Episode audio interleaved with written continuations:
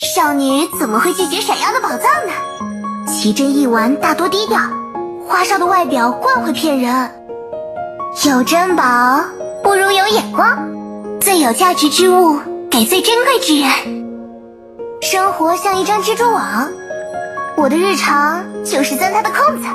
每一种境遇都是命运的附赠品。说好了，人头归你，水晶归我，都听我的。速战速决，最佳组合，勇气、实力，再加一些小小的花招。啊，你怎么又走丢了？又有人被控制了。无敌的人又迷路了，无敌的你又迷路了。别怪我，是命运。来抓我呀，笨蛋！这下免费赠送。哦，你的命看起来没什么收藏价值。庄周老师不在的第一天，又可以去摸鱼了。今天要去哪里摸鱼呢？生命真是一种不可多得的财富。我姓施，至于本名嘛，已经很久没有用过了。哦，好无聊啊！你看上去好像不太开心。哇，你眼泪都流出来了。我以前也老是说，直到我认识了那群队友，就习惯了。喂，你太悲观了。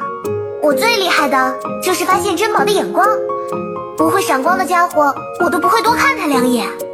所以你已经很棒了，还真是让人琢磨不透的家伙呢。好吧，好吧，不打扰你了。嗯，闻到了宝藏的气息，可不要小看了我哟。你是老学究吗？可别想岔开话题。真没有吗？不会在骗我吧？闪亮亮的东西也太可爱了。你那里还有吗？一定要都给我留着。嘿，你有一双很会发现宝藏的眼睛。花钱是为了更好的赚钱。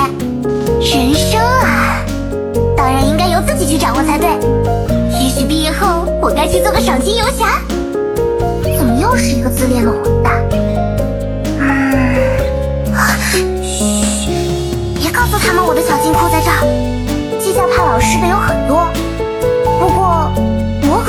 中之一。嘘，可别被庄周老师听见了。悄悄告诉你，他抓我来稷下的时候，可一点都不温柔。当然是走过来的，这可是我的小秘密。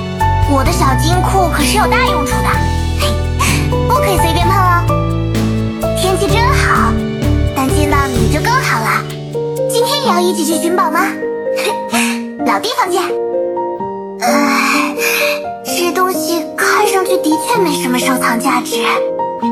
啊，最讨厌下雨天了。啊，想吃无主之地的烤肉串。